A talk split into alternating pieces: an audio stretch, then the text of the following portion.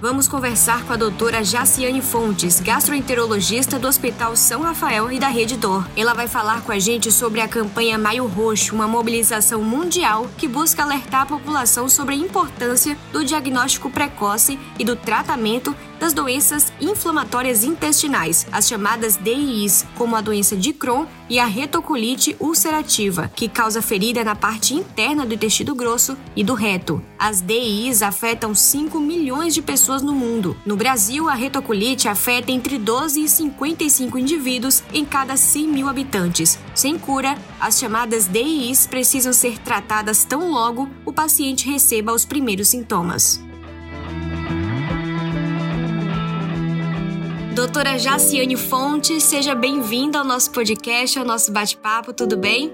Tudo bem, Bruna. Como é você? Tudo certo. Obrigada por topar aqui desse papo com a gente, esclarecer a gente sobre todas essas questões e falar sobre o Maio Roxo. Eu que agradeço o convite de vocês. Estou muito honrada em participar. Vamos lá para a primeira pergunta. Doutora, eu queria começar explicando, né, tra trazendo essa explicação para os nossos ouvintes do que seriam essas doenças inflamatórias intestinais, as DIs, né? E quais são as de maior prevalecência na população brasileira atualmente? Pronto, vamos lá.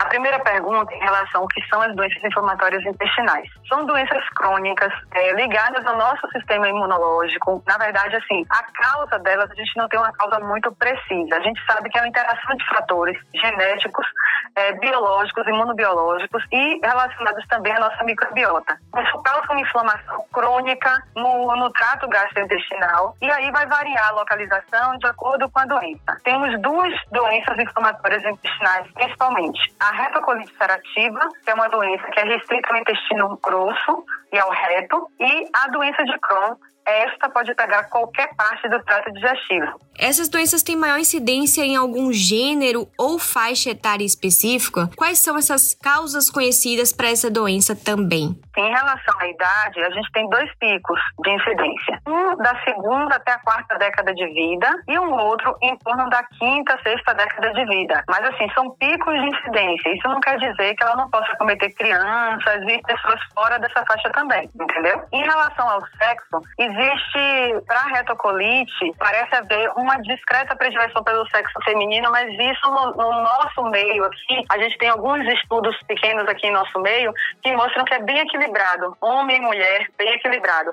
Na literatura mundial, a gente vê um pouco mais de predileção da doença de sexo masculino, da retocolite para o sexo feminino, mas isso aqui em nosso meio, a gente não percebe essa, essa diferença. Doutora, a gente está agora no Maio Roxo, que é uma campanha mundial que alerta sobre essas doenças inflamatórias intestinais. Por que, que o diagnóstico precoce é tão importante para o tratamento dessas doenças? Isso você falou agora uma coisa, Bruna, fundamental. Quem trabalha com doença inflamatória intestinal sabe que um diagnóstico precoce faz toda a diferença em relação à qualidade de vida desse paciente no futuro próximo. São doenças, como eu falei, são doenças crônicas que podem inflamar bastante, principalmente a área do intestino da gente. E lembrando só que o intestino intestino é onde a gente absorve os nutrientes, né? Então, essas doenças podem evoluir para complicações muito graves, sobretudo a doença de Crohn. Pode evoluir para estreitamentos, áreas de estreitamento do intestino, áreas de comunicação do intestino com a bexiga, então áreas de comunicação do intestino com o útero da mulher, áreas de comunicação do intestino com a pele. Então, podem ser complicações muito graves. Uma vez que o paciente descobre a doença já com complicação, obviamente a gente tem como oferecer oferecer um tratamento adequado, mas o resultado já não vai ser a mesma coisa. Quando a gente tem um diagnóstico precoce e a gente inicia o tratamento adequado precocemente, a gente pode evitar essas complicações mais graves, evitar internamento, evitar até cirurgias, né, para ressecar é, partes do intestino, evitar cirurgias com colocação daquela bolsinha na barriga, que é a ostomia. Em alguns casos, a gente consegue evitar até alguns tipos de câncer. Então, é fundamental um diagnóstico precoce e um tratamento também bem, indicado, entendeu? Agora, quais são, doutor, os exames laboratoriais e de imagem que fecham esse diagnóstico, fazem parte desse processo de diagnóstico precoce? A gente tem nos exames laboratoriais um hemograma, um simples hemograma, já nos dá muitas pistas, porque boa parte desses pacientes tem anemia. Existem dois exames que são, é, é, assim, de sangue, que são marcadores do processo inflamatório, o VHS, que é a velocidade de hemossedimentação, e a proteína C reativa, que é o PCR. Principalmente a proteína C reativa nos ajuda muito no sentido de avaliar se tem uma inflamação em atividade ou não. E nas fezes a gente tem um outro marcador que chama calprotectina fecal, que é uma proteína que é expelida é, nas fezes da gente quando o intestino está inflamado. Então, de laboratório, esses exames ajudam muito. Claro que a gente tem que avaliar os outros órgãos desse paciente, uma vez que a doença pode se manifestar é, em outros órgãos também, tá? E a gente tem que ter uma avaliação global antes de iniciar o tratamento, tá bom? E em relação à parte de radiologia, a gente tem que ter uma avaliação do intestino delgado, que é aquele intestino que fica depois do estômago, antes do intestino grosso. Até o estômago a gente acessa com endoscopia digestiva alta. O intestino grosso a gente acessa com o exame de colonoscopia, de ileocolonoscopia. Mas o intestino delgado a gente não acessa nem de uma forma nem de outra. Então a gente tem exames radiológicos, como por exemplo a enterotomografia ou a enteroressonância, que nos ajudam na avaliação desse intestino delgado. E principalmente para dar o diagnóstico de doença inflamatória a gente precisa de exame endoscópico. Então, assim, a colonoscopia, a ileocolonoscopia bem feita com biópsias, é o, o exame, assim, principal para o diagnóstico tanto da retocolite quanto da doença de Crohn. Então, um exame endoscópico com biópsias é, é o primeiro passo, vamos dizer assim, para a gente começar a pensar em questão de diagnóstico. Ainda dentro, doutora, dessa questão do diagnóstico precoce, e com base em tudo que você trouxe, quais sinais e sintomas a gente deve se alertar para procurar ajuda? Ajuda ou identificar em pessoas que moram com a gente, que estão perto da gente, para buscar esse atendimento, levar um profissional de saúde? Excelente pergunta, Bruna. É, a gente tem uma sintomatologia mais crônica, né? As doenças inflamatórias intestinais são doenças crônicas. Então, é aquele paciente que já vem com uma história de uma diarreia crônica. Essa diarreia é uma diarreia que interfere muito no seu dia a dia. É um paciente que atrapalha trabalhar, é um paciente que acorda à noite para poder ir ao banheiro. Essas fezes, normalmente diarreicas, liquefeitas, né, mas assim com a consistência mais, mais líquida, podem ter, pode ter sangue nas fezes, pode ter muco, que é uma espécie de, como se fosse um catarro, né, um muco nas fezes. O paciente perde peso, essa diarreia normalmente está associada com a dor abdominal crônica também, tá certo? E, além disso, no caso da doença de Crohn, esse paciente pode desenvolver aquelas comunicações que eu falei de um órgão com o outro, então, às vezes, essas comunicações a gente chama fístulas. E, às vezes, esse paciente desenvolve fístulas que a gente consegue perceber no exame físico. Esse paciente começa a reclamar de que está drenando fezes por um orifício perto do ânus, ou então é, ele reclama que está drenando pus por algum lugar perto do ânus. Então, isso aí a gente já consegue, consegue ver no exame físico, entendeu? Além disso, como eu falei, a doença pode se manifestar em, outro, em outros sítios, vamos dizer assim. Então, às vezes, é um paciente que tem uma história de diarreia crônica e tem uma dor articular bem importante, né? A dor articular é um dos principais sintomas, assim, fora do intestino, um dos sintomas mais frequentes que a gente ouve em consultório de queixa relacionada a outro órgão, né? Fora do intestino. Então, esse paciente normalmente traz esse quadro articular também, ele pode trazer outras queixas que também ajudam a gente a fechar o diagnóstico. E a gente tem sempre que questionar se ele tem uma história familiar, né? Se ele tem algum familiar que tem alguma doença do sistema imune, alguma doença imunomediada na família, porque isso também já nos ajuda no sentido de investigar as doenças inflamatórias intestinais. Com certeza. Doutora Jaciane Fontes, falando aqui com a gente agora. Sabemos, doutora, que as doenças inflamatórias intestinais elas não têm cura, mas é importante a adesão de, dos pacientes ao tratamento. O que há de mais moderno atualmente na abordagem terapêutica dessas doenças inflamatórias intestinais e como o tratamento impacta na qualidade de vida das pessoas acometidas? Eu vou dividir mais ou menos as doenças para a gente poder entender melhor, tá? A retocolite ulcerativa, ela é tratada com medicamentos, na maioria das vezes, né? É, a maioria dos pacientes responde com medicamentos orais. A gente tem medicamentos denominados aminosalicilados, que 80, 90% das vezes os pacientes ficam muito bem com eles. Mas existe uma pequena proporção que precisa de medicamentos que não, não respondem bem a esses medicamentos e acabam tendo que evoluir para medicações que a gente chama imunomoduladoras ou imunobiológicas, que são medicamentos mais fortes e que esse paciente precisa realmente estar acompanhado por um médico que tem essa capacitação para poder saber como conduzir esse tratamento. Tem uma série de exames que a gente precisa fazer antes, o paciente precisa fazer preventiva, as mulheres precisam tomar algumas vacinas. Então, tem todo um preparo que a gente faz nesse paciente para que ele consiga receber esses medicamentos mais fortes. Em relação à doença de Crohn, a doença de Crohn já é uma doença que já não tem essa resposta ao aminosalicilato. Então, a doença de Crohn já é uma doença que a gente já tem que começar com drogas mais fortes, com esses medicamentos que a gente chama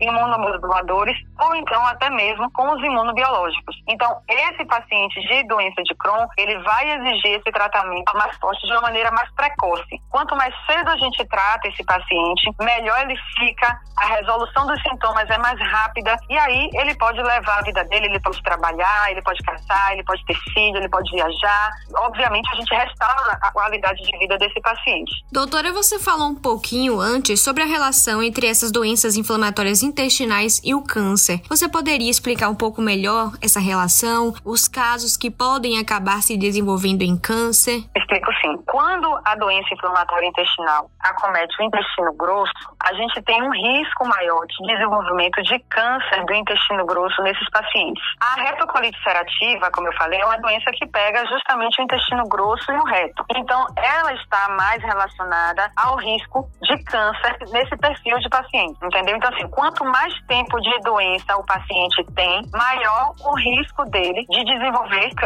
Um paciente, por exemplo, que tem 30 anos de doença, ele tem um risco quase oito vezes maior de desenvolver o câncer nessa parte do intestino. Então, assim, aquele paciente que descobre a doença cedo, que começa a tratar cedo, que cicatriza o intestino cedo, que não fica inflamado durante muito tempo, o risco dele evoluir para um câncer diminui muito. A mesma coisa a gente traz para a doença de Crohn, porque a doença de Crohn, como eu falei, pode atingir qualquer parte, da boca até o ânus. Quando a doença de Crohn acomete pelo menos assim um terço do intestino grosso, esse paciente também de doença de Crohn vai ter um risco aumentado de câncer de colo. E o que eu falei para retocolite serve para doença de Crohn. Quanto mais cedo a gente trata, quanto mais cedo a gente cicatriza a mucosa, tem um impacto ainda maior na redução do risco de evolução para câncer nesses pacientes. E é importante falar que o paciente que tem esses diagnósticos de doença de Crohn cometendo colo ou de retocolite ulcerativa com acometimento do colo esquerdo ou então do colo inteiro, colo e intestino grosso é a mesma coisa, viu gente? Então assim, esse paciente, quando ele completa oito anos de doença, a gente precisa fazer colonoscopias neles de uma forma mais frequente,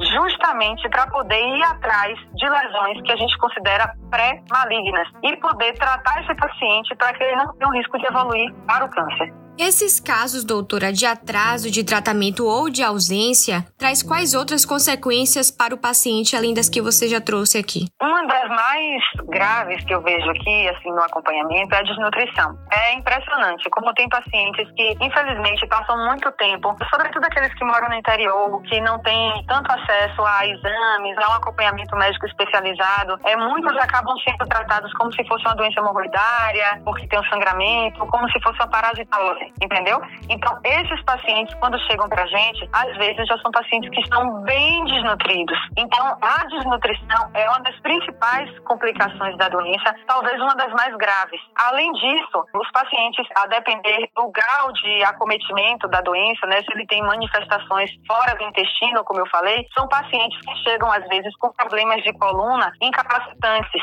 que não permitem sequer exercer suas atividades do dia a dia. Os pacientes também que têm doença inflamatória intestinal, eles podem ter manifestações na pele, nos olhos, que também podem incomodar muito, entendeu? Podem ter anemia. Anemia também é algo que a gente vê com uma certa frequência e a anemia pode dar sintomas. Então, o paciente pode ficar se sentindo fraco, pode ficar tendo queda de cabelo, ele não tem disposição para fazer nada. Às vezes, a gente, da doença inflamatória intestinal, a gente consegue tratar, ele consegue melhorar um pouco, mas você vê que o paciente ainda continua com sintoma. Quando você vê ele está com anemia, é importante também. Então você precisa tratar tudo. Você precisa tratar o paciente como um todo. O paciente de doença inflamatória intestinal é aquele que precisa ter um olhar globalizado. Ele precisa ser visto como um todo. A gente não pode somente olhar para o intestino. Doutora Jaciane, vamos agora falar, abordar outras questões relacionadas a isso. Falar, por exemplo, da síndrome de intestino irritável, que é uma doença que ultimamente eu tenho ouvido falar bastante até, né? As pessoas relatando que tinham essa doença e era algo que eu nem sabia que existia. Do que é que se trata essa síndrome? Síndrome e quais os tratamentos disponíveis para ela. É importante você falar porque até os próprios sintomas, né, de uma e de outra doença, eles podem realmente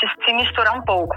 A síndrome do intestino irritável é uma doença que a gente faz um diagnóstico clínico através dos sintomas do paciente. Os principais sintomas são a alteração do ritmo intestinal, é aquele paciente que passa tempos com as febres normais, tempos ele pode tender mais para diarreia e o mesmo paciente pode tender em outro momento para obstipação.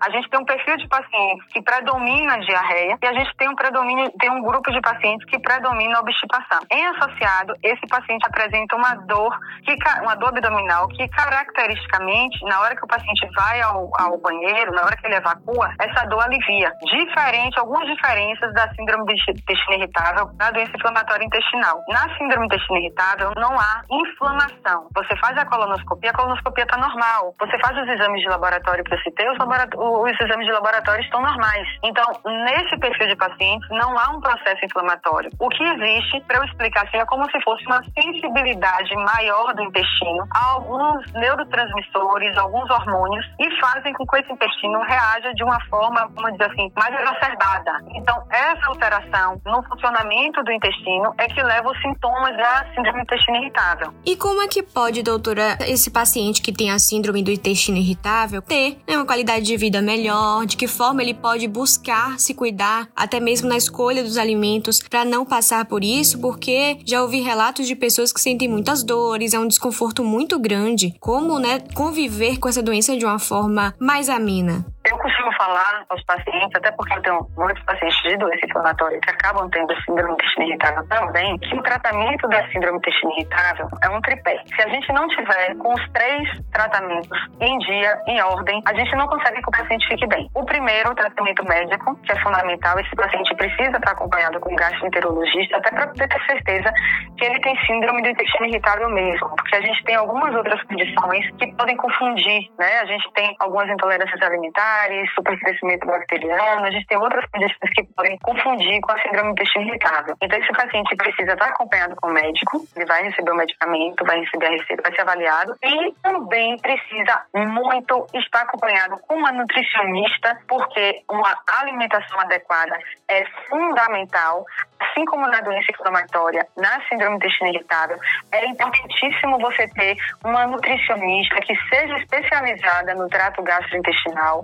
para poder auxiliar no manejo desse paciente, porque o manejo, medicamentoso somente exclusivo tem uma taxa de sucesso muito baixa. Quando a gente associa o manejo medicamentoso com o manejo nutricional e boa parte das vezes com a abordagem psicossomática também, aí sim a gente vê melhores resultados. Como você bem falou, é uma doença que impacta muito na qualidade de vida. Então, e essa doença está associada intimamente não só à questão nutricional, mas também a questão psicossomática. Se o paciente tiver algum transtorno de ansiedade associado, esse transtorno precisa ser tratado pelo especialista, seja ele um psicólogo, um terapeuta ou o próprio psiquiatra que pode estar ajudando também. Esse paciente, se ele não for tratado adequadamente para o transtorno de ansiedade dele associado, ele não vai melhorar dos sintomas também. Então, a gente precisa de uma interação desses três fatores para que o paciente fique bem. Doutora, falando de outra questão, muitos pacientes sofrem, né? Só de saber que foi detectada metaplastia na biópsia do tubo digestivo. Há motivo para tanta ansiedade ou essa é uma situação controlável? na maioria das vezes, essa situação é controlável. A gente tem dois tipos de metaplasia. Uma metaplasia que pode aparecer no estômago e uma metaplasia que pode aparecer no duodeno. Normalmente, a única coisa que a gente faz é acompanhar. Claro que vai variar caso a caso. Um paciente que tem uma história familiar, por exemplo, de um câncer de estômago, a gente vai ficar mais, mais atento a essa metaplasia, vai buscar uma infecção por H. pylori associada. Se tiver H. pylori, tem que tratar o H. pylori, independente de qualquer situação. Mas quando é radical H. pylori ou se esse paciente não tem H. pylori, a indicação é somente acompanhamento. Agora, só lembrando que a metaplasia a gente tem no estômago, tá, gente? No intestino, na biópsia, a metaplasia que aparece nos casos de doença inflamatória, que é a metaplasia de Panet, é uma metaplasia específica, tá? Falando agora, doutora, sobre constipação, essa é uma queixa muito frequente nos consultórios e há informações de que essa incidência cresceu ao longo da pandemia de Covid-19. Descartadas todas as patologias, o problema pode ser debitado na conta da ansiedade, mais um problema aí, trazido pela ansiedade durante esse período de isolamento e todas essas mudanças no comportamento da gente? Com certeza. Na verdade, a gente tem visto muitas duas coisas. Tanto um lado, que é a diarreia, como a obstipação, que é o outro lado. Então, as duas situações têm sim muita relação com o estado emocional, não tenha dúvida, mas também tem muita relação com a questão nutricional. A gente mudou hábitos também durante a pandemia. A gente praticou menos exercício, uma parte das pessoas também não estava comendo bem, né? Então, assim, a gente alterou o sono, a gente alterou tudo durante a pandemia. Então, a gente viu muito isso, uma incidência maior de de pacientes com dor de estômago, com pacientes com diarreia e também pacientes com obstipação. Doutora, ainda nessa linha de abordagem multifatorial, é, desses problemas gastrointestinais, também são muito comuns os pacientes que se queixam da sensação de bolo na garganta que persiste ali até o esôfago. Eu mesmo já senti essa sensação e é realmente muito desconfortável. Quando os exames, como a endoscopia digestiva alta e ultrassom de abdômen total, não detectam nenhuma anormalidade, é cabível afirmar que se trata de uma somatização, de uma soma ali, de um sintoma físico, com um quadro também de fragilidade emocional? Olha, a principal causa de sensação de bolo na garganta é a doença do refluxo gastroesofágico, tá certo? Então, aí, nesse caso, existe realmente uma doença, que é uma doença que, que a gente tem uma alteração em uma válvula que fica entre o esôfago e o estômago, no fincozinho do esôfago. Uma alteração no funcionamento dessa válvula permite que o, o ácido, né, do estômago, que ele não só siga adiante junto com o alimento para o intestino, como uma parte dele que reflua para o esôfago. E isso é a doença do refluxo gastroesofágico esofágico. Um dos sintomas dessa doença é essa sensação de bolo na garganta, tá certo? Então, só lembrando que, assim, um dos principais exames feitos quando o paciente tem uma queixa deve ser a endoscopia digestiva alta. Mas só lembrando que nem sempre a endoscopia digestiva alta faz o diagnóstico da doença do refluxo. Somente metade dos pacientes que fazem endoscopia digestiva têm achados compatíveis com a doença do refluxo. Então, existe uma outra metade dos pacientes que faz o exame, o exame está normal e nem por isso ele não tem a, a doença do refluxo gastroesofágico, entendeu? Então, esse paciente ele precisa ser avaliado pelo gastroenterologista porque, além da endoscopia, existem outros estudos do esôfago que ele pode fazer no sentido de tentar confirmar esse diagnóstico. E aí, no caso, doutora, para poder amenizar essa situação, seria um trabalho em conjunto com outros médicos, talvez nutricionista, para saber como driblar esse problema? Sim, a alimentação é fundamental né? Não tem, não tem jeito. Seja para o refluxo, seja para o intestino que funcione bem, seja para síndrome do intestino irritável, seja para doença inflamatória intestinal. Então, uma boa alimentação é fundamental. Por fim, doutora, a gente poderia falar um pouco sobre esse fato de que o intestino ele é comumente conhecido, né, popularmente conhecido como o segundo cérebro. Você pode explicar para a gente por que, que o intestino ele tem uma ligação tão forte com o nosso emocional? É, é engraçado isso, né? Justo o intestino, né? Mas é, é, é, a gente vê muito claramente pacientes normalmente que têm assim, um acompanhamento por transtorno de ansiedade generalizado, ou pacientes que têm um quadro depressivo. A gente vê que o índice de, de queixas relacionadas ao intestino realmente é extremamente alto, tá certo? A gente tem um, assim, uma gama de pacientes que, quando começam a fazer o acompanhamento, na verdade, como ele ainda não tem o um diagnóstico do transtorno é, psiquiátrico, né? Ele vai primeiro para o gastro, porque é o sintoma que mais incomoda é o sintoma intestinal. Aí o gastroenterologista começa a investigação e encaminha esse paciente, né? Já percebe alguns sinais do diagnóstico do, do transtorno de ansiedade e encaminha esse paciente para o tratamento específico. Então, assim, é extremamente comum em pacientes que têm um transtorno de ansiedade a gente perceber queixas relacionadas ao intestino, sem dúvida nenhuma, mas a gente tem também outras queixas. Os pacientes também referem muito a epigastralgia, mas em relação à parte da cardiologia, a palpitação, esse paciente refere cefaleia. Normalmente esse paciente pode referir outros sintomas, mas sem dúvida nenhuma, a diarreia, a alteração do hábito intestinal, na verdade, é um dos mais frequentes. Doutora, pra gente finalizar nosso papo, qual é a dica que você dá para quem tá ouvindo, para que tenha um sistema intestinal, toda essa questão voltada para essa parte do nosso corpo humano cada vez mais saudável, como cuidar desse espacinho do nosso corpo para que a gente fique bem e que não a gente não desenvolva, né, doenças voltadas para isso e se desenvolver que a gente possa tratar da melhor forma. Pronto, Bruna. Eu vou começar falando das doenças inflamatórias intestinais, porque a gente está no maio roxo. Então, assim, eu costumo dizer que a gente tem que ter um autoconhecimento muito grande, né? A gente tem que ter a percepção de que algo está errado no nosso corpo. Então, eu, eu faço esse apelo aqui, como você bem falou. Se você tem sintomas, como que eu te falei, de diarreia, sangramento nas fezes, está perdendo peso, tem história na família de alguém que já tem uma doença do sistema imune, então tá com dor na barriga, uma dor crônica, que você precisa estar tá tomando medicação toda hora, liga o sinal de alerta, tem alguma coisa errada. Então, procure o gastroenterologista para poder você ter um diagnóstico adequado, de preferência precoce, para que você não sofra assim, de forma muito intensa as consequências que essa doença pode trazer, tá? Então, uma vez sendo diagnóstico, hábitos de vida saudáveis, a prática de exercício físico, a gente vê que faz um diferencial enorme, independente do, do diagnóstico que o paciente tenha. Aquele paciente com doença inflamatória intestinal, aquele paciente com distúrbio funcional, uma síndrome intestina irritável, aquele paciente que tem uma alteração do hábito intestinal relacionado a um transtorno de ansiedade. Esse paciente, a gente percebe uma diferença muito grande entre aqueles pacientes que têm hábitos de vida saudáveis, que se alimentam bem, que praticam atividade física e aqueles pacientes que não priorizam isso. Então, para a gente ficar bem como um todo, porque não adianta também a gente ter um intestino só bom, a gente tem que ter um coração bom, a gente tem que ter um pulmão bom, a gente tem que ter um intestino bom, a gente tem que ter um estômago bom. Então, para que a gente fique bem como um todo, é preciso que a gente também se cuide como um todo. Isso eu sempre falo para os meus pacientes, porque o que a gente quer, no final das contas, é qualidade de vida, mas não é qualidade de vida só hoje. A gente quer qualidade de vida hoje, amanhã e sempre. Muito obrigada, doutora Jaciane Fontes, por esse bate-papo esclarecedor. Muito obrigada por participar aqui do nosso podcast. Muito obrigada a você, Bruna. Viu? Você é muito simpática, gostei muito de participar. Muito obrigada. Siga a gente nas nossas redes sociais e até o próximo podcast.